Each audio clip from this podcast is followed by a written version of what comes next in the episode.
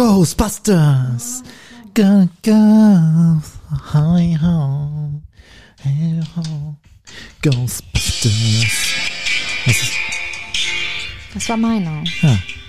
Den haben sie schön verloren, Frau Hoffmann. In der, schön verloren haben sie Geschichte, da. in der Geschichte der Musik ist es heute wirklich passiert, dass Herr Kollmann mit seinem Song gewonnen hat. In der Geschichte der Hoffmann-Kollmann Radioshow. Team Kollmann hat gewonnen und ich habe große Unterstützer gehabt, Frau Hoffmann. Hören Sie mal hier. Wir wollen Ghostbusters. Wir wollen Ghostbusters. Wir wollen Ghostbusters. Wir wollen Ghostbusters. Hoffmann und Kollmann. Völlig überzogen. Der Podcast. Ich habe ein bisschen Angst vor ihrer Crew, die sie da angehauen Es sind die, es sind die Spartanen äh, Kickerbocker.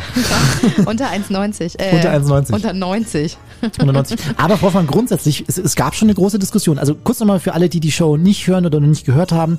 Immer am Ende der Sendung haben wir zwei alte Oldie-Klassiker-Titel, die gewünscht wurden, wovon aber nur einer Platz hat. Das heißt, wir beide suchen uns jeweils einen der Titel raus, der uns besonders gut gefällt. Frau Hoffmann hat sich heute Pina Colada Song rausgesucht. Ich habe mir die Ghostbusters rausgesucht. Und dann lassen wir die Hörer abstimmen. Die dürfen dann in der Sendung anrufen und äh, dürfen, ja, abstimmen, welcher Titel von diesen beiden laufen soll. Und es gab große Diskussionen heute, Frau Hoffmann. Einmal gab es Meinungen aus dieser Richtung.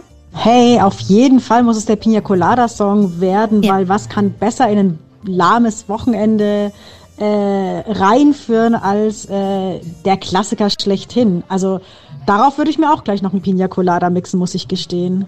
Das war Steffi aus Erlangen. Frau von Dank gab es aber auch solche Stimmen. Also ganz ehrlich, Pina Colada Song, der ist schon so runtergespielt. Ghostbusters ist viel geiler, aber um Welten, Welten. Und äh, die Sendung ist jetzt, Frau Hoffmann, seit sieben Minuten zu Ende und draußen an, auf den Straßen prügeln sich Ja, wahrscheinlich alle. Prügeln sich immer noch alle. Ja. Aber vielleicht wollen wir den Pina Colada Song, vielleicht kann ich mit dem einfach versuchen, mal äh, komplett durchzustarten nächste Woche. Ja. Und wenn der wieder verliert, dann versuche ich es einfach die noch Woche darauf wieder. oder mit Don't Stop Believing von Journey. Ja, der der gewinnt immer. mal, oder? Aber der Don't gewinnt Stop. immer. Ja? So, der muss einfach gewinnen. So, ähm, Ach, hier, Frau von, wie war Ihre Woche? So erzählen Sie mal, kurz mal ein bisschen runterkommen, ein bisschen mal, ein bisschen Smalltalk führen hier. Lassen Sie mich überlegen. Ist in dieser Woche überhaupt? Ach, ich habe angefangen mit Ihrer Serie, die Sie mir empfohlen haben. The Crown? Nee, LOL. Ah ja, von Bully Herwig. Last One Aha. Laughing. Und wie finden Sie Und es? zuerst dachte ich, ach ja komm, was haben sie mir denn da für einen Scheiß angedreht? Die sind ja überhaupt nicht lustig. Ich habe was Besseres von denen erwartet. Also äh, folgende Hintergrundgeschichte, ich glaube zehn. Wie viele Menschen sind denn da eingeschlossen? Das sind insgesamt, ich glaube, acht oder so, acht oder neun. Acht. Also und, und wirklich hochrangige, ja. Hochkarätigste Comedians Aus von Deutschland. äh, Kurt Krömer, Anke Engelke, Rick Keranian, den, den die Frau Hoffmann übrigens ja mittlerweile ist, den finde so ich so sagen? hart sexy. Ich finde den, aber früher nicht, haben Sie gesagt, oder? Ich bin ihm schon ein, zwei, dreimal begegnet. Ähm, er hat mich auch mal mit in die Synchro genommen, als er Cars 2 ähm, synchronisiert hat. Jetzt sieht er einfach nur noch heiß aus. Also wirklich nur noch gut. Müssen wir den mal einladen, Frau Hoffmann? Gerne, ja. da sage ich doch nicht nein. ähm, genau, und äh, ganz, ganz viele andere. Wer ist denn noch da drin? Kann man das irgendwo nachgoogeln hier? Ähm, L- äh, ja, äh, dann ist noch mit drin ähm, Max Giermann, ganz fantastisch, ähm, den man auch, äh, auch aus verschiedensten Comedy- Comedy-Serien kennt. Ähm, wen haben wir noch, Frau Hoffmann? Ach, Barbara Schöneberger Barbara Schöneberger. witzig. Oh Gott. Äh, Teddy fand ich, äh, äh, Tekle Bran heißt der, glaube ich. Mhm. Teddy ist unglaublich witzig gewesen. Ähm, und, und ich habe auch am Anfang nicht verstanden, warum Barbara Schöneberger dabei ist. Weil, folgende Geschichte, sechs Stunden lang sind diese Comedians in äh, eine Art kleine Wohnung gesperrt mit einer Küche und mit einer kleinen Bühne und ganz vielen Sitzgelegenheiten und äh, sie dürfen aber nicht lachen. Sie dürfen auch nicht richtig, also lächeln. Grinsen Mhm. geht auch nicht. Ja, man darf einfach gar nichts im Sinne von hihihi oder sowas. Mhm. Und dann versuchen die sich natürlich gegenseitig zum Lachen zu bringen. Und die Barbara, die lacht ja alleine schon, wenn sie selber redet. Ja, das ist, das ist unglaublich. Und dann denke ich mir am Anfang, boah, warum sind die so zwischendurch so albern und warum flippen die so aus? Aber wenn man mal mehrere Folgen hintereinander geguckt hat, denkt man sich, oh Gott, was müssen die da durchmachen, dass man kein einziges Mal lachen darf. Das ist so, das ist so gemein auch, weil die machen zwischendurch auch richtig witzige Dinge. Und das Schlimmste für einen Comedian ist ja einfach, wenn der andere nicht lacht. Und die ganz viele Comedians darunter sind einfach beinhart und, und, und, und verziehen keine Miene, weil Kurt wirklich, Krömer zum Beispiel. bei wirklich lustigen Sachen. Und, und am liebsten würde, würde man selber am Boden liegen und kriegt dann aber auch mit, wie, wie das wie das ansteigt, diese Anspannung, dass man Mhm. nicht lachen darf. Und dann machen die so ganz komische ähm, Übersprungshandlungen und verziehen Grimassen oder schreien oder rennen einfach durch den Raum. Und das wirkt total abstrus. Und allein deswegen hätte ich schon gelacht Ja. ohne Ende. Ich habe so viel Pipi in der Hose gehabt vor Lachen. Das Witzige ist ja eigentlich, wenn sie anfangs noch versuchen, sich irgendwo zu verstecken, dass man sie nicht sieht beim Lachen, Ja, aber das geht es, auch nicht. es sind halt überall Kameras in dem 40 Raum und man Kameras. kriegt alles mit und und Bully Herbig schaut sich das alles an und drückt dann auf den großen Buzzer. der kriegt sich selbst nicht richtig ein, ne? Der ist auch nur am Heulen Der darf ja auch lachen hinten. Eine tolle Serie und Sehr, sehr ähm, ich habe mal ein paar der, der Menschen, die da teilnehmen, mal angeschrieben. Vielleicht kriegen wir da mal jemanden im Podcast, Frau Hoffmann, und können uns, Caroline mal, Kebekus, sehr, sehr witzige Frau. können uns mal darüber unterhalten, wie, wie schwer das auch wirklich ist. Oh bitte, oh bitte. Ähm, ich habe noch eine andere Serie entdeckt, Frau Hoffmann, die Woche, wenn wir gerade noch äh, beim Serientipps vergeben sind. Ähm, wurde mir schon vor einigen Jahren angetragen und ich dachte mir immer so, oh, pff, diese ganzen Monarchie-Geschichten und so, ist das alles so langweilig, brauche ich jetzt nicht. Und äh, diese Woche saß ich vom Fernseher und habe wirklich nichts gefunden und dachte mir, oh gut, jetzt gucke ich halt doch mal rein. Sie haben den Prinz Philipp vermisst. Und ja, mittlerweile süchte ich diese Serie. The Crown, Frau Hoffmann. The Crown. Die Geschichte von Elisabeth, Queen Elizabeth. Ähm, unfassbar interessant, unfassbar spannend und vor allem, das ist alles ja so passiert. Natürlich ein bisschen aufgepauschter, ne? Aber äh, so, ich wusste zum Beispiel nicht, dass in den 50er Jahren so ein krasser Nebel in London mehrere Tage lang den kompletten Alltag niedergelegt hat. Mhm. Tausende Menschen gestorben, Atemwegsprobleme, der Verkehr war lahmgelegt. Das war Ähm, gar kein Nebel oder was? das war Smog und äh, Winston Churchill äh, wurde sogar Wochen im Voraus gewarnt, dass sowas mal passieren könnte, Oh aber hat die Warnungen nicht ernst genommen. Und wie haben Sie den wieder wegbekommen? Der ging halt Smog? von selbst irgendwann wieder weg, aber ähm, war eine krasse Angelegenheit, Frau Hoffmann. Stellen Sie sich vor, Sie gehen aus der Wohnung und sehen einfach nichts. So geht's mir jeden Morgen, wenn ich aus dem Bad rauskomme. Alles beschlagen. Ja. Ach je, Frau Hoffmann. Eine Sache wollte ich Ihnen nur kurz sagen. Google Earth bekommt eine Zeitrafferfunktion. Vier Millionen Satellitenaufnahmen aus 37 Jahren ermöglichen in Zukunft bei Google Earth die Betrachtung eines Ortes über die Zeit. Damit kann man nachverfolgen, wie Städte gewachsen und die Regenwälder geschrumpft sind. Oh, mein kleines Dörfchen. Was noch niemals ein Kino, Attendorn, Attendorn, was noch niemals ein Kino hatte, ist dann wahrscheinlich so war die- plötzlich eine Großstadt. Frau Hoffmann, Attendorn, gut, dass Sie es ansprechen. Attendorn, Ja? in Attendorn ist eine UKW-Frequenz frei geworden. Oh, wow, ja, stimmt. Die 103,7, glaube ich, oder so. Wollen Sie beim Chef mal anfragen für, für, die, für die Mutti vielleicht, dass, wir, dass Ja, sie. ich habe der Mutti schon Bescheid gesagt. Die hat sofort gefragt, Kind, kann man dafür irgendwo abstimmen? die denkt wahrscheinlich, dass ich dann versetzt werde nach, Attendorn. Oh, das wär's aber, die Hoffmann-Kollmann-Redaktion in Attendorn. Genau, die Hoffmann, Zweigstelle. Wie geht's Ihnen? Alle senden aus wieder zurück. München, nur ich sende aus Attendorn. Wahrscheinlich aus meiner alten Schule, irgendwo aus der Aula oder so. Ja, Ja, wunderschön. ich schön, Hoffmann. So, apropos Aula und alte Gegenstände und muffiger Geruch. Wir Ja, Ihre uns Wohnung? Jetzt. Boah, nice, nicer Move. Schnell, ne? Nice. ähm, wir bewegen uns jetzt auch mehr so in, in ältere, muffigere äh, äh, Gefilde. So müssen wir ein bisschen schöner aufbereiten, das Ganze. Dahin, wo jeder gerne mal nachts hin möchte. Ja, Ben Stiller, ben Stiller hat's vorgemacht, ist nackig ins Schwimmbad gegangen nachts und wir auch. Nee, wir waren nachts im Deutschen Museum, Frau Hoffmann. Genau. Mit Taschenlampen. Es ist schon ein bisschen her, müssen wir zugeben. Ja. Es ist der aller, allererste Podcast, den wir je in unserem Leben Wir aufgenommen haben den, haben. ich glaube, ein paar Wochen vor der Pandemie haben wir den produziert und haben ihn Ja. dann erstmal in die Schublade gelegt. Eigentlich wollten wir ihn auch anders nennen, ne? Nachts. Durch die Nacht wollten wir ihn eigentlich Durch die nennen. Nacht mit Hoffmann und Genau. Kollmann. Und wir haben uns Wir jetzt nur keinen Bock, nachts wirklich aufzustehen oder so spät abends unterwegs zu sein. Wir haben uns jetzt dazu entschieden, den nun zu veröffentlichen, weil wir der Meinung sind, ähm, dass jeder mal wieder in ein M- Museum gehen sollte. Ja, und weil wir nichts Besseres hatten. Und weil wir nichts Besseres hatten und äh, weil wir sagen, wenigstens akustisch durchs Museum, durch das Deutsche Museum und äh, das in der Nacht, Hoffmann. Das war so unglaublich sphärisch, spannend, charismatisch. Ich würde das jede Nacht nochmal machen. Das war wunder, wunder, wunderschön. Dann das nächste Mal durch meinen Keller, Frau Hoffmann. Hier ist Folge 2 und hier ist Durch die Nacht mit Hoffmann-Kollmann im Deutschen Museum. Hoffmann und Kollmann. So, jetzt aber mal im Ernst. Ego FM. Schöne neue Radiowelt. Hoffmann und Kollmann in der Nacht unterwegs. Und ähm, ja, heute gehen wir mal in ein ganz besonderes Gebäude. Das kennen die meisten von euch, da bin ich mir hundertprozentig sicher. Vielleicht war die ein, zwei Mal schon drin, aber ich wette ganz sicher nicht in der Nacht. Heute sind Hoffmann und Kollmann durch die Nacht im Deutschen Museum. So, und uns begleiten Gerrit, Marco und Barbara. Und äh, wir gehen jetzt rein, aber durch einen Eingang, den benutzt normalerweise kein Besucher. Gerrit, was machen wir? Also wir gehen durch den äh, Eingang rein, der extra für die Sternwarte da ist, damit die Leute, die sich nachts hier den Sternenhimmel angucken wollen, nicht durch den großen Museum, Museumseingang müssen. Das ist am Ostturm des Deutschen Museums und es ist eine recht unscheinbare Tür. Die ist total winzig, aber sie sieht auch schon total urig aus. Marco, mach auf. Jawohl, ich sperre jetzt mal auf.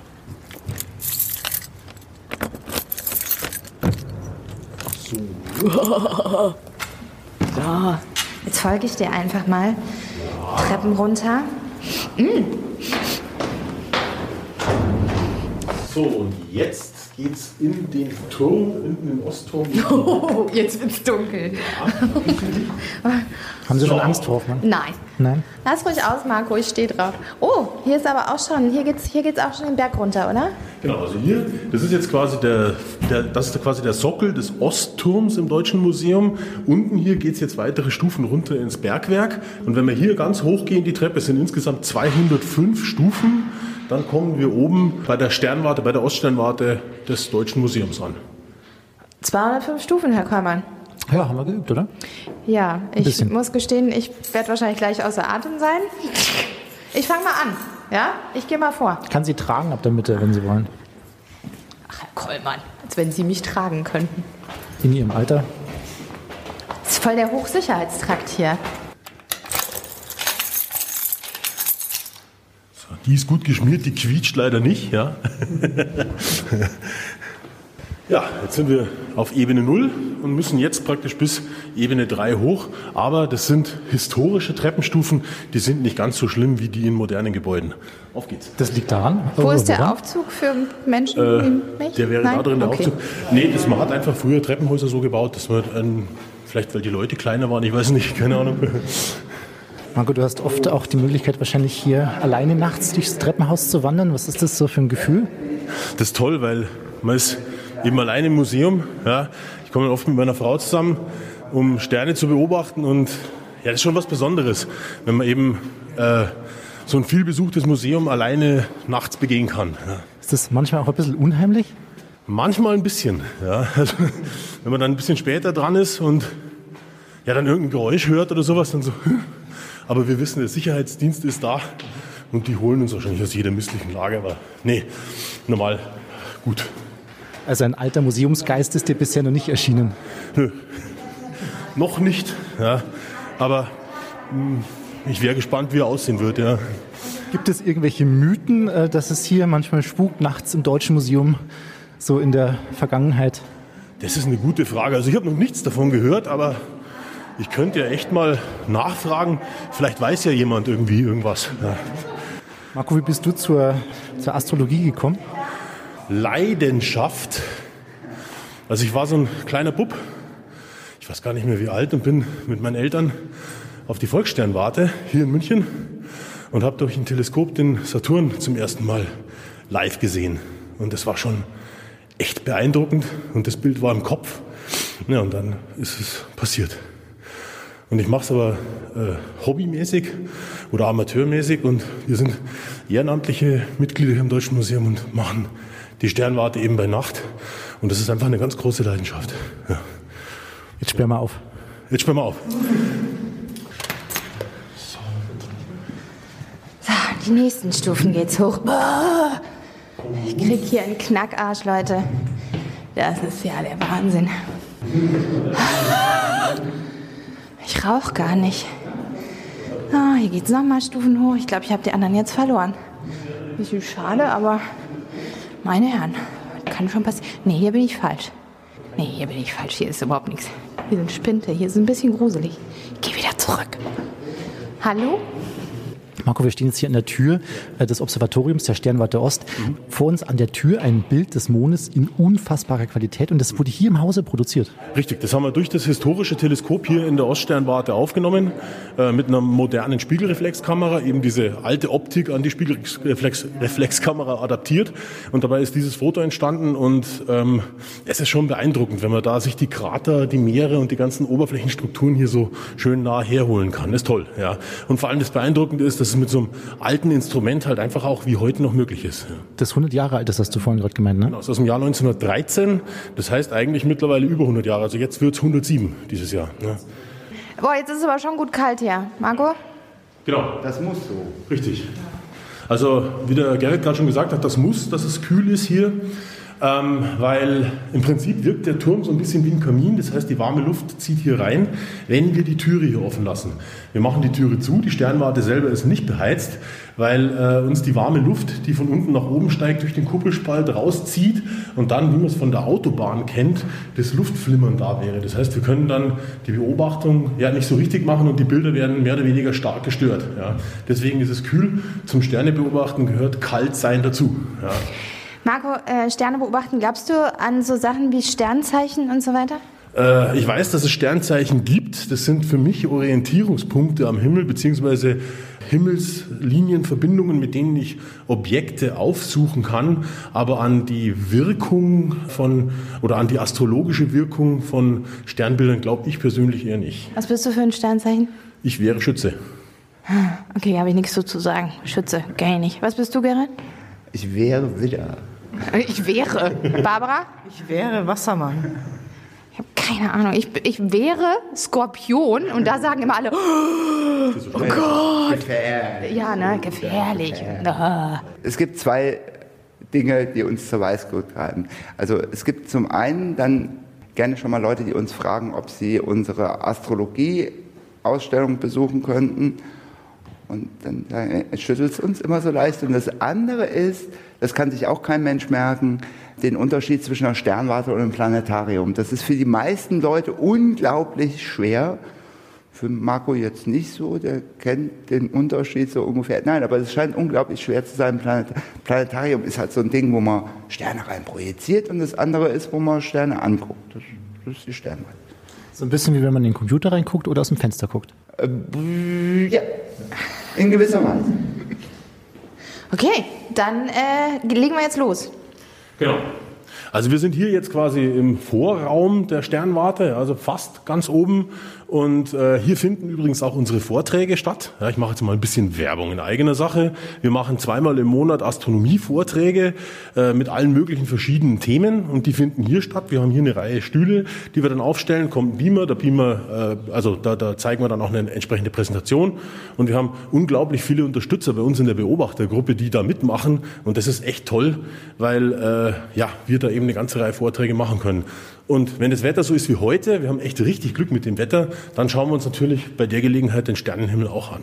Und wir können auch jetzt unten bei der Pforte Bescheid sagen, dass die dieses äh, Licht ausmachen mögen, dass wir so richtig die dunkle Nacht genießen können. Also hier, weil wir nämlich von der Lichtverschmutzung hier echt Glück haben auf der Museumsinsel. Es sind außenrum ähm, ja, mehr Wohngebäude, es ist ka kaum oder wenig Industrie da, die uns stört. Deswegen haben wir für, dafür, dass wir in der Innenstadt sind, eigentlich einen ganz guten Himmel. Ja. Probieren wir es mal aus. Probieren wir es aus. Lassen Sie uns mal hier raus. Das Lassen ist Sie ja uns mal hier geil. raus. Alter Schwede. Okay, wir sind jetzt ganz, ganz weit oben mit Blick auf die Isar und München und das ist schon echt weit hoch. Gerrit, hier kommt normalerweise nicht unbedingt jeder her, oder? Nö. Also die Sternwarte ist schon zu besuchen, auch tagsüber. Es gibt regelmäßige Führungen durch die Sternwarten. Das heißt, man kommt schon hierher. Ne? Halt nicht zu jedem Zeitpunkt am Tag, auch nicht selbstständig. Da braucht man Begleitpersonal dazu sozusagen. Oder halt eben abends mit der, zusammen mit der Beobachtergruppe. Hier kommt man schon noch hin. Ich kann euch nachher auch noch gegen zeigen, wo man nicht hin kann. Nutzt du manchmal die Gelegenheit, hier als Pressesprecher des Deutschen Museums auch mal heimlich nachts hier äh, durch die Gänge zu laufen und dich von der Stimmung inspirieren zu lassen? Nee, eigentlich tatsächlich relativ selten. Eigentlich ist es ein bisschen schade drum. Ich habe ja auch noch nie übernachtet, obwohl die meisten meiner Kollegen das nicht verstehen. Nein, aber es ist halt auch ein Museum. Das heißt, wir haben hier immer mit Alarmanlagen zu tun. Ich muss immer vielen Leuten Bescheid sagen. Wenn ich irgendwas vergessen habe, geht irgendwo ein Alarm los und das will man nicht jeden Tag und das ist dann auch ein bisschen unentspannt. Aber Gerrit, es gibt Menschen, die hier drin schon übernachtet haben? Es gibt eine Legende, aber ich, ich glaube die nicht wirklich. Es gibt eine Legende, Umberto Eco habe sich mal bei einer Veranstaltung im Deutschen Museum ganz fürchterlich betrunken und habe dann anschließend in einem Waggon des Deutschen Museums übernachtet. Und er sei in dieser Nacht auf die Geschichte mit dem Foucault'schen Pendel gekommen. Das erzählt man sich so. Ob das wirklich stimmt, jedenfalls die Geschichte ist gut. Hier drin übernachten, aber du sagst ja wegen Sicherheitsbestimmungen etc. Alarmanlagen vorsichtig, Herr Kollmann, Stufe. hier geht's rein. Stufe. Ja. ist das eher nicht möglich. Ich kann mir aber vorstellen, dass schon so einige Menschen hier im Deutschen Museum auch ein bisschen Schindluder getrieben haben und sich versteckt haben, oder? Nee, nicht so richtig. Echt nicht? Das, nee, es gibt immer mal so kleinere Zwischenfälle, sage ich mal, wenn ein Besucher tatsächlich nicht mehr zum richtigen Zeitpunkt den Ausgang findet, aber bisher haben wir noch alle gefunden. Knutschende Pärchen irgendwo? Knutschende Pärchen gibt es natürlich auch.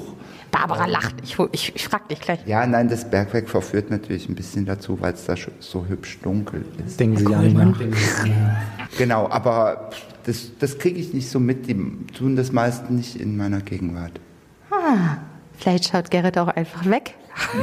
Man weiß es nicht, Herr Kollmann. Wir haben noch Wir viel vor heute Nacht. Marco, wir gehen jetzt noch eine Ebene höher oder wie sieht's aus? Genau, ja, also wir würden jetzt eine Ebene höher gehen, da wo das Teleskop steht. Und ich mache jetzt trotzdem mal ein bisschen ein Licht an, weil ihr seht jetzt selber, die Barbara hat gerade unten angerufen bei der Pforte und hat darum gebeten, dass sie das Licht ausmachen. Und ihr seht den Unterschied jetzt zu vorhin. Das heißt, die haben jetzt diese Strahle, die von außen den Turm anleuchten, ausgemacht. Und das ist jetzt so dunkel, wie es dunkel ist, wenn die Strahler aus sind. Genau. Für Stadtverhältnisse fast schon stockfinster. Oder was meinst du? Ja, also äh, wir haben wirklich Glück im, im Vergleich zur Volkssternwarte, die ungefähr da drüben sind, bei dem, wie heißt es, ähm, Sky, High Sky, ähm, die äh, diesen Riesenrad, die wirklich das, das, das Licht voll abkriegen und die ganzen Hochhäuser auch außenrum haben, ist es bei uns relativ dunkel außenrum. Also man kann schon ganz gut was sehen. Jetzt mal noch eine andere Frage, die mir gerade einfällt. Äh, Setzt ihr euch äh, vor allem hier zu diesem Bereich auch für Lichtschutzzonen ein in der heutigen Zeit oder ist das eher ein Thema, das für euch jetzt nicht so relevant ist? Also das Thema äh, ist natürlich für uns ganz wichtig und wir haben auch schon so einige Dinge angeleiert und haben schon so ein paar Ideen, uns zu vernetzen, zum Beispiel mit der Volkssternwarte oder auch mit anderen Institutionen, um vielleicht langfristig dafür zu sorgen, dass München ein bisschen dunkler wird in der Nacht. Oh, jetzt, jetzt äh, hat der Marco eine Stirnlampe rausgeholt. Bin ein Meine bisschen neidisch. Grubenlampe aufge, aufgesetzt, einfach nur, dass wir ein bisschen was sehen, weil nicht, dass irgendjemand über die Treppe nach oben stolpert. Das wollen wir natürlich vermeiden.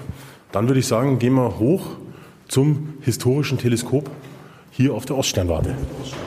Boah, ist das spannend. Hört mal.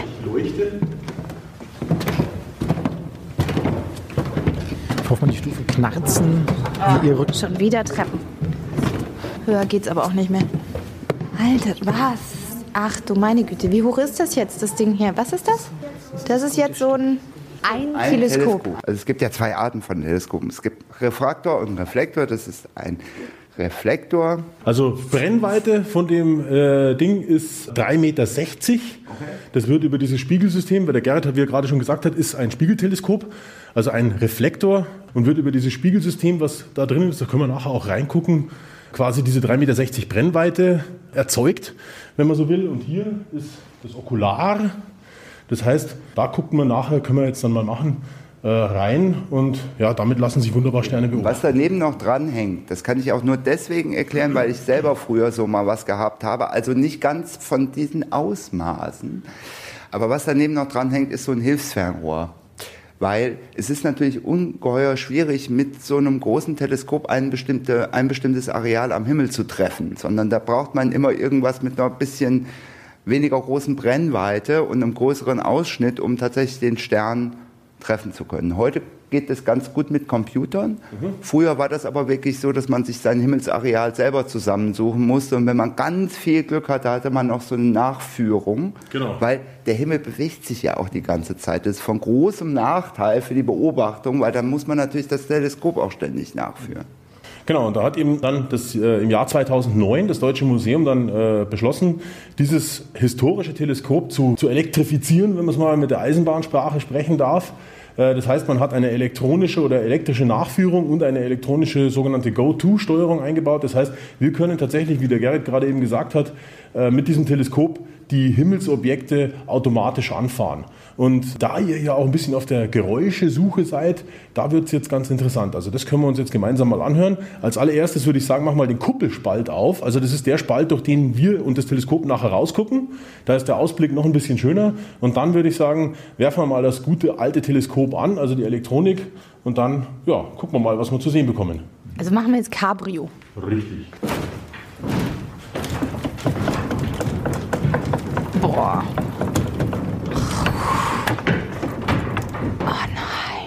Noch, noch ganz analog, Marco. Das ist das Einzige, was wirklich auch noch analog, also da ist noch kein elektrischer Antrieb dran. Ja, ich finde, das gehört auch einfach in die Sternwarte hier so her. Ja. Also das ist so der Akt, wo man dann sagt, jetzt geht's auf. Also der Clou ist natürlich noch ein anderes. Wäre wahnsinnig blöde, wenn man mit so einem Teleskop nur in eine Himmelsrichtung gucken könnte. Deswegen kann man die ganze Kuppel da oben drehen. Das finde ich auch ziemlich gut. Hoffmann, haben Sie sowas schon mal gesehen? Nee, ich bin, ich bin äh, fasziniert, begeistert und äh, auch ein bisschen überwältigt, wie groß das auch ist. Gerrit, mal so eine grundsätzliche Frage. ähm, Was für einen Wert hat dieses alte historische Teleskop? Kann man das schätzen? Kann man nicht wirklich, weil wir reden hier, im, in so einem Museum redet man immer von Einzelstücken. Und wenn das nur einmal da ist, also Preise werden ja normalerweise über Versicherungssummen oder über einen Marktpreis abgedeckt. Also heißt, wenn ich ge genau das nochmal haben wollen würde, was würde ich dafür für einen Preis bezahlen?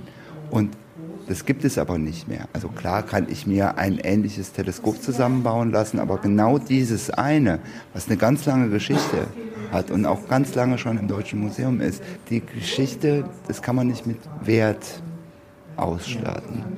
Also das wird schon irgendeine Versicherungssumme haben, aber wirklich beziffern lässt sich das nicht, vor allem nicht bei Dingen, die es tatsächlich nur noch einmal auf der Welt gibt. Also Sternbilder anschauen ist jetzt durch den Kuppelspalt ja nicht so ergiebig, weil man ja immer nur diesen kleinen Ausschnitt hat. Also da ist es besser, man ist irgendwo draußen auf einer Wiese oder auf dem Berg. Aber äh, in dem Ausschnitt sieht man schon auch immer welche und das ist jetzt das Wintersternbild Orion. Welche Stern, du kennst alle Sternbilder. Äh, ich kenne jetzt nicht alle, aber äh, die wichtigsten kenne ich schon. Also das ist ja ähm, auch ziemlich gut zum Beobachten, weil interessant an dem Orion ist, wenn man das sieht, das ist ja der Himmelsjäger, so gedacht, und der hat äh, da diesen Gürtel, diese drei Sterne. Und dann, wenn man hinschaut, es ist jetzt ein bisschen blass, weil jetzt hier unten das Licht an ist, sieht man das Schwert am Gürtel hängen. Und in diesem Schwert, in diesen drei Sternen, ich weiß nicht, ob du siehst, da ist, das, ähm, ist der Orionnebel zu finden, mit bloßem Auge jetzt hier nicht, aber wenn man ein bisschen rausfährt, kann man das sogar schon mit bloßem Auge sehen. Und durch Teleskop hier kann man den Orionnebel sehr schön sehen, so als milchigen Fleck. Und wenn man das dann auch noch fotografiert, dann wird es auch richtig äh, groß und schön und bunt. Also es geht schon einiges hier in der Stadt. Guckst du dir privat auch noch ganz viele Sternchen an? Ja, wenn wir rausgehen, also wir sind jetzt natürlich durch unser Engagement sehr viel hier im Deutschen Museum. Bevor wir hier waren, sind wir oft rausgefahren, so ähm, äh, ein bisschen raus aus München, also zum Beispiel die Ludwigshöhe beim Deininger Weiher ist schon sehr gut äh, oder auch im Perlacher Forst, so einer Waldwiese oder dann Taubenberg, bisschen weiter raus, Miesbach, man da rausfährt und dann mit einem eigenen kleinen Teleskop oder vielleicht auch schon mit einem ähm, Fernglas, das kann auch ein ganz altes sein, das sieht man auch schon viel oder einfach nur Einfach nur mit the naked eye, einfach nur den Himmel anschauen, die Sterne anschauen, das ist schon toll. Hast du das schon immer gerne gemacht, Sterne gucken? Ja, aber da hatte ich keine Ahnung. Also ich kannte nur die Sternbilder, die, die, die mir meine Mutter immer ähm, erklärt hat. Das war der große Wagen und Cassiopeia, das Himmelsweh. Wow, wow, wow, wow, wow. Was machen wir? Was? Was? Wir waren gerade im romantischen Sterne erzählen. Ah, jetzt Rums. Okay, über mir bewegt sich jetzt einfach der, die komplette Decke. Und ähm, ja, jetzt, wo drehen wir uns jetzt hin, Barbara? Wir drehen uns, ich denke, das ist die Referenzfahrt. Äh, das dreht sich einmal rum. Wow.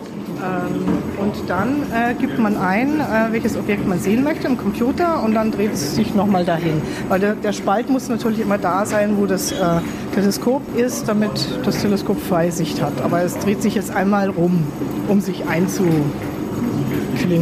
Okay, Ja. okay, okay. Also die, äh, das komplette Holzkuppeldach um mich herum, das dreht sich hier gerade und äh, durch den Spalt können wir komplett einmal 180 Grad München sehen. Genau. Das ist das Geräusch, was das Teleskop beim Fahren macht.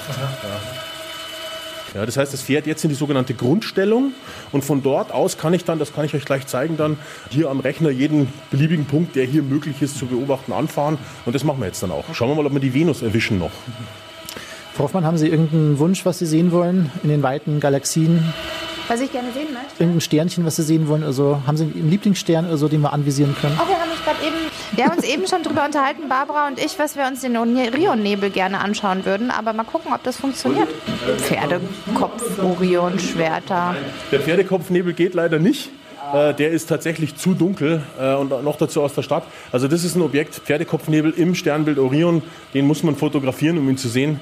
Äh, ist aber ein wahnsinnig schönes Himmelsobjekt. Ja. Also Unglaublich, also ein schwarzer Pferdekopf vor einem leuchtenden Hintergrund. Es sieht genauso aus, als ob es ein Pferdekopf sei. Deswegen heißt es auch logischerweise so. Das heißt, Gerrit, man könnte sagen, das ist eins deiner Lieblingssternbilder. Ist kein Sternbild, ist ein, ist ein Nebel. Ne? Also da hat man halt bestimmte dunkle Bestandteile drin, Dunkelwolken drin und Nebel außen drumherum. Lieblingssternbild. Ach, Orion ist schon cool. Kreuz des Südens ist aber auch ziemlich. Also, ja, gibt viele. Jetzt fällt es mir ein: Skorpion. Skorpion. Skorpion. Ja. Weil. Worauf man Skorpion ist. Nein, äh, natürlich auch, aber der Skorpion ist eines der ganz wenigen Sternzeichen, wo man sieht, was gemeint ist. Also bei dem Orion, da kommt niemand darauf, dass das ein Typ beim Jagen ist. Das sieht man nicht. Beim Skorpion sieht man es bis hin zu dieser Schwanzspitze, die nochmal ein eigener, ein eigener Stern ist und bis zu den, äh, wie heißt das? Sind Weiß sowas nicht. wie Scheren.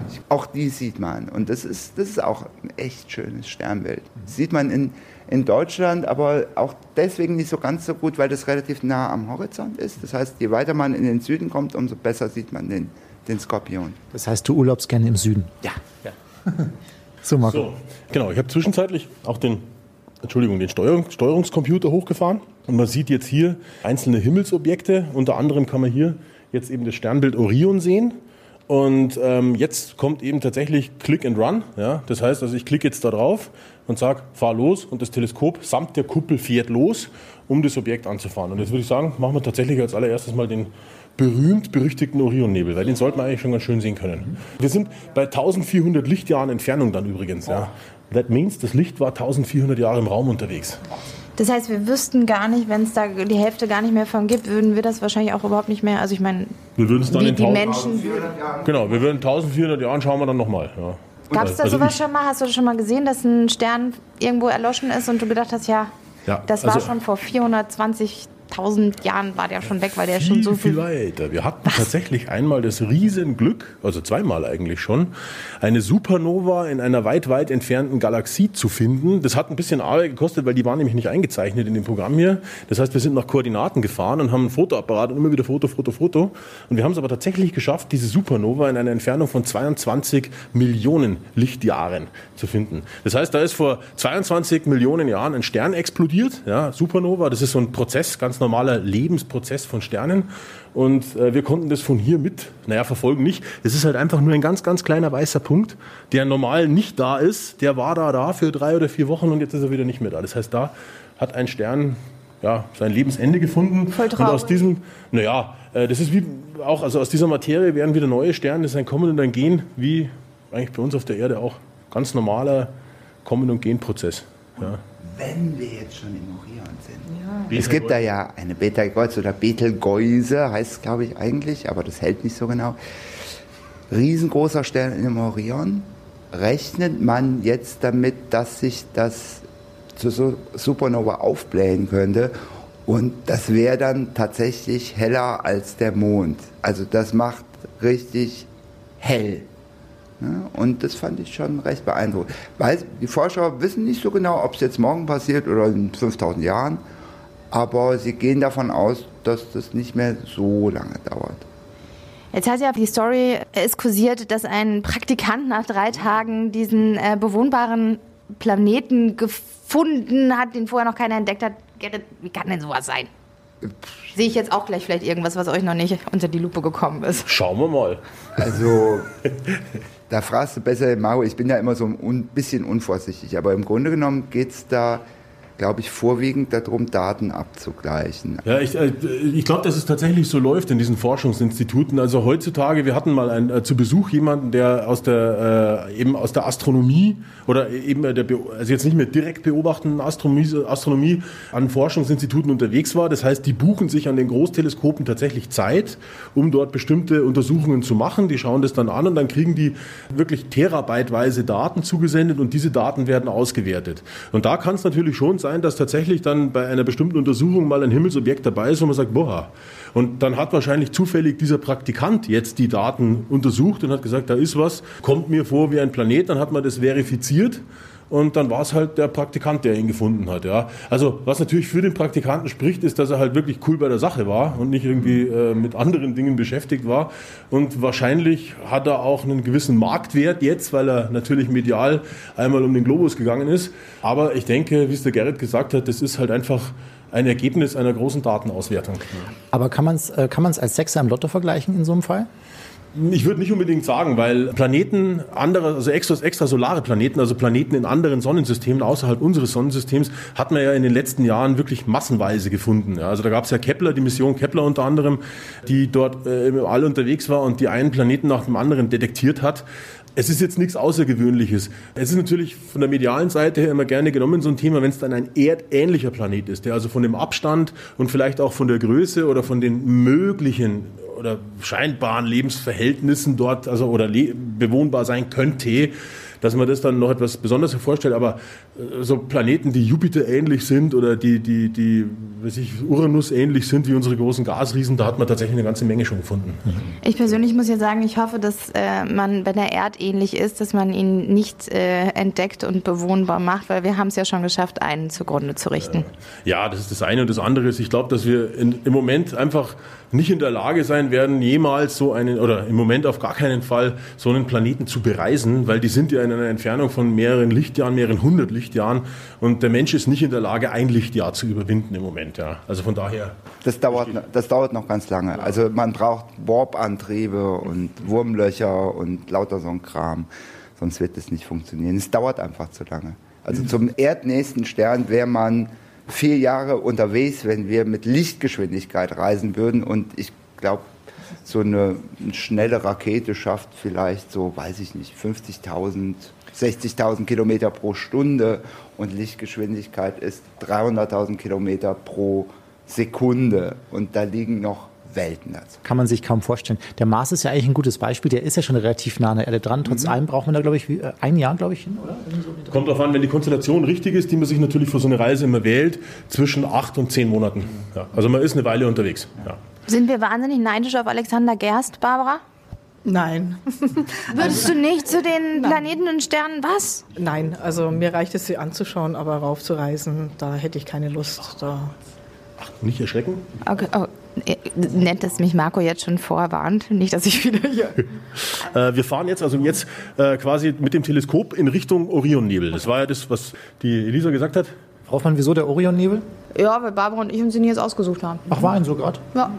Und war gerade danach. Also die beiden Damen waren gerade nach Orionnebel. Ja. Also, ja. Machen wir doch. Ihr Wunsch ist uns Befehl. Ja. wir drehen uns jetzt mit. Sehe ich das richtig oder täuscht das? Die, die Kuppel dreht sich mit. Also wir stehen fest. Okay. Und die Kuppel, also die, diese, diese Holzkuppel quasi, die man auch von außen mit dem grünen Dach sieht, das dreht sich. Und man sieht jetzt fährt beides, das Teleskop und die Kuppel ist ein bisschen langsamer. Die fährt jetzt, die Kuppel, der Kuppelspalt fährt jetzt genau dorthin, äh, wo das Teleskop rausguckt, sozusagen. Genau. Und das hatte die Barbara vorhin schon sehr schön erklärt. Man sieht jetzt hier das Sternbild Orion, das Wintersternbild Orion. Ja, und das Teleskop guckt jetzt genau in den Schwert äh, oder in das Schwert des Orion hinein. Und jetzt schauen wir mal, ob wir den Nebel durch das Teleskop erkennen können. Jetzt ist es hier in der äh, Kuppel dunkel geworden, Frau Hoffmann. Voll Wie romantisch. Sich hier oben drin? Schön. Ja? Ein bisschen kalt, meine ist Füße frieren, aber sonst. eher beängstigend. Nö, ich finde es schön. Ja? Wenn ihr jetzt hier reinguckt, okay, ich mache das jetzt, Herr ja, dann sieht man jetzt da so ein paar Sternenpunkte mit, einem, mit einer nebligen Struktur außenrum. Also ich dachte, ich gucke nicht richtig. Ja, das stimmt, das sehe ich. Erkennen Sie, erkennen ja. Sie was, Frau Hoffmann? Ja, und das ist der... Das ist der Orionnebel, der sogenannte Orionnebel, Messier-Objekt M42. Ja, und der ist eben in einer Entfernung von etwa 1400 Lichtjahren. Ja.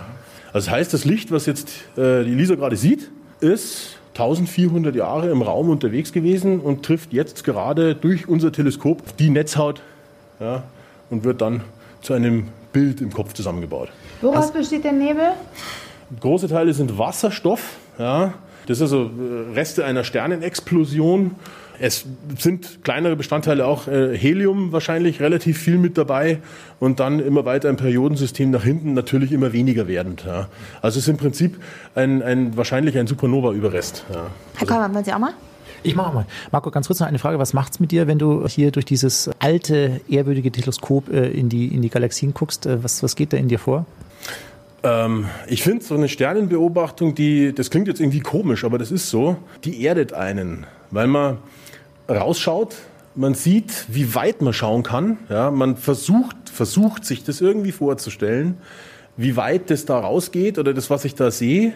Und dann wird einem irgendwo klar, ich bin an unseren, an unseren Heimatplaneten gebunden. Und dann wird einem auch klar, wie wichtig der Heimatplanet eigentlich ist. Und das ist schon ein bisschen so ein Zusammenhang, wo man einfach sagt, das ist das Schöne am Sternenschauen. Einmal beruhigt es ungemein und das Zweite ist tatsächlich das Erden. Ja, also man wird sich seiner, seiner, äh, zumindest für einen kurzen Moment, wird man sich seiner Stellung im Weiten, oder was heißt seiner Stellung, seiner Position in den Weiten des Weltalls mal so ein bisschen klar. Aber nur ganz kurz, bis man dann wieder Nachrichten schaut oder so. Bis man dann wieder an der Ampel steht. genau, ja. So, ich schaue jetzt auch mal durch. Haben Sie den Nebel gesehen, Frau Hoffmann? Mhm. Sie, Sie, Ihre Augen sind, glaube ich, nicht mehr so. Ich habe oder? zuerst, ja, ja, ja. Ich habe zuerst gedacht, es liegt an mir, aber da sieht man ja wirklich diesen, diese weiße Umrandung. Das heißt, Marco, im Vergleich, wenn ich jetzt mit einem normalen, käuflich erworbenen Teleskop jetzt in diese Richtung gucken würde, würde ich relativ wenig sehen im Vergleich, oder? Es gibt mittlerweile die Teleskopentwicklung, also auch für den normalen Hausgebrauch in Anführungszeichen, die ist mittlerweile relativ weit fortgeschritten. Da gibt es schon ganz gute Instrumente, die jetzt natürlich von der Größenordnung nicht dem hier entsprechen, aber man kann schon relativ gut sehen. Es ist natürlich ratsam, tatsächlich, wenn man so ein Instrument hat, mit dem ein bisschen aufs Land rauszufahren, weil da der Himmel dunkler ist. Und dann hat man eigentlich einen ähnlich schönen Kontrast wie hier durch das Instrument. Ja. Ich sage mal, wenn wir hier jetzt noch Verhältnisse hätten wie irgendwo in Miesbach oder Holzkirchen oder noch weiter draußen in den Alpen, dann wäre das der Hammer. Ja. Das, aber wir stehen eben in der Stadt und deswegen sind wir da ein kleines bisschen eingeschränkt. Aber ich denke, äh, ja. Sind wir wieder beim Thema Lichtschutz. Mich würde jetzt mal interessieren, ähm, welches Objekt guckst du am liebsten an, wenn du die Möglichkeit hast, hier dieses Teleskop zu bewegen? Also ganz toll finde ich eben, da hat die Barbara schon recht. Ja. Wir kennen, äh, also wir machen das gemeinsam ja sehr, sehr häufig hier. Äh, eben der Orionnebel ist ein sehr, sehr schönes Beobachtungsobjekt. Wir haben hier auch ein Foto, hat die Barbara gerade aufgemacht. Das ist jetzt nicht durch das Teleskop hier aufgenommen, sondern da waren wir tatsächlich ein bisschen weiter draußen auf dem Land und haben es mit einem kleineren Teleskop aufgenommen und haben es fotografiert. Das heißt, wir haben die Photonen sozusagen mit, der, mit dem Kamerachip gesammelt. Ja, und dann wird das Bild natürlich kontrastreicher und stärker und lässt sich so abbilden. Also das, was wir jetzt gerade durchs Teleskop sehen, sieht bei längerer Belichtung Belichtungszeit tatsächlich Dann so, aus. Ja, Wahnsinn. Genau, richtig. Gut, So kann sich jetzt unser Hörer nicht unbedingt vorstellen, aber man, also wie kann man das Bild beschreiben, Frau Hoffmann? Das ist äh, Raumschiff Enterprise. Einfach wunderschön. Barbara, wenn du so eine Sternschnuppe am Himmel siehst, wünschst du dir noch was? Klar. Also ich bin ja Sternschnuppen-Fan. Und wenn wir im August ähm, rausfahren, um die Perseiden anzuschauen, also das ist immer so um den 15. Juli rum, äh, August rum, dann ähm, ist der Marco immer beim Fotografieren und ich lege mich einfach hin und schaue und zähle. Und hier am Taubenberg, wo wir dieses Foto gemacht haben, da habe ich mal, ich glaube, bei 36 aufgehört. Und 36 Wünsche gehabt. Ja, klar. Toll. Ist einer davon in Erfüllung gegangen? Ach ja, doch, einige sind schon in Erfüllung gegangen. Das jetzt dann im Nachhinein prüft man das ja nicht mehr so nach, aber ja, schon viele in Erfüllung gegangen. Doch. Die- Sternschnuppen, das ist, die erzähl mir, was ist überhaupt eine Sternschnuppe? Komm, jetzt machen wir es mal total unromantisch. Ganz unromantisch. Also eine Sternschnuppe ist im Prinzip ein Überbleibsel, ein Überrest oder ein, naja, wenn man es ganz hart sagt, im Prinzip es sind Abgase von Kometen. Ja. Also im Prinzip so äh, Staubbrösel, die ein Komet beim Flug verliert. Ja, und dann immer, wenn die Erde durch, die, diese, durch, diese, durch diese Staubwolke hindurchtaucht, dann kommt es zu einem häufigen Auftreten von diesen Sternschnuppen, weil die eben durch die Atmosphäre dann eintreten und beim Eintritt in die Erdatmosphäre verglühen. Wobei das Glühen, was man sieht, jetzt wird ganz theoretisch, ist die zum Leuchten gebrachte Luft und nicht das Verglühen selber. Aber das ist jetzt schon äh, tatsächlich, äh, ja, Sehr unromantisch. sehr unromantisch, genau. Einfach das Dreck und Staub. Nein, es ist schon auch genial. Nur ich habe immer das Problem, wie die Barbara schon gesagt hat, ich stehe immer draußen und ich schaue immer in die Kamera und natürlich Teleskop und die Barbara sagt, schon wieder eine, schon wieder eine. Ja, aber zumindest, äh, ich kann es dann so. Zumindest eine hat Spaß. Richtig. und ich habe hinterher Spaß mit den Bildern, ja, genau. ja. Hoffmann und Kollmann. So, jetzt aber mal im Ernst. Ego FM. Schöne neue Radiowelt. Ja, schön. Man, man, schön. Man muss dazu sagen, es gibt auch noch einen Teil 2, den werden wir irgendwann mal im Laufe des Jahres noch veröffentlichen. Da sind wir nämlich noch im Deutschen Museum durch ein Bergwerk nachts gelaufen. Wenn wir noch mehr Unromantik vertragen können, jetzt einfach wissen, dass Sternschnuppen nur Dreck sind und Ja. dass sie nicht selber glühen, sondern nur die Luft. Trotz allem vielen Dank an Gerrit vom Deutschen Museum und Marco von der Sternwarte Ost. Hat unfassbar Spaß gemacht und ähm, wir haben noch ein paar, wir haben noch ein paar Bilder gemacht von der ganzen äh, Chance. Die könnt ihr euch auf der Hoffmann-Kollmann Instagram-Seite anschauen. Yes! Wunderbar war's. Vielleicht werden wir es irgendwann, vielleicht können wir durch die Nacht auch mal woanders durchgehen, durch eine. Durch eine Polizeistation und Oh. das Gefängnis oder so. Vorfahren. Durchs Gefängnis. Oh, oh, Dann hört man nur so, Frau Hoffmann, kennen Sie mich noch? durch eine Schlachterei. Ich weiß es nicht. Ja. Wo man so nachts durchgehen kann. Das war aber auch eine bekloppte Idee, einen Podcast so zu nennen. Durch die Nacht? Ja. Wieso denn nicht? Naja, wo hätten wir uns denn noch auftreiben, durchtreiben Wir sollen? hatten, hatten schon noch ein paar Ideen, Frau Hoffmann, aber dann kam leider die Friedhof. Pandemie entgegen. Oh, wir haben, die, wir haben noch die Ghostbusters vor uns, ne? Die wollten uns mitnehmen noch zum Geistersuchen nachts. Ja, auch Dann eine Folge hier im Podcast. Durch die Nacht Ghostbusters mit Bayern. Hoffmann und ach, Kollmann gibt's leider nicht mehr. Sorry. Also Frau Hoffmann, sagen Sie mal jetzt. Ja, Dass Sie mir immer dieses Toffifee hier anschleppen müssen. Dass sie das aber auch immer bis zum letzten Bissen wegfressen Mhm. müssen. Das soll es gewesen sein für heute, Ja, oder? ich trinke jetzt noch zu Ende und dann mache ich mich jetzt wieder auf die Socken. Mm, Hier kam noch von Christian Flachwitz rein. Was ist der Unterschied zwischen Herrn Kollmann, wenn er Morgensendung hat, und einem Teppich? Hm? Herr Kollmann muss aufstehen, der Teppich kann liegen bleiben.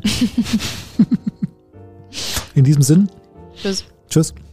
Das waren Hoffmann und Kollmann. Völlig überzogen. Der Podcast. Die Radioshow dazu gibt's jeden Freitag von 16 bis 20 Uhr bei Ego FM. Schöne neue Radiowelt. Essen Sie die Gurke eigentlich mit aus dem Drink? Aus dem Lillet die Gurke. Und jeder mache ich mir nachher noch so eine Gesichtsmaske.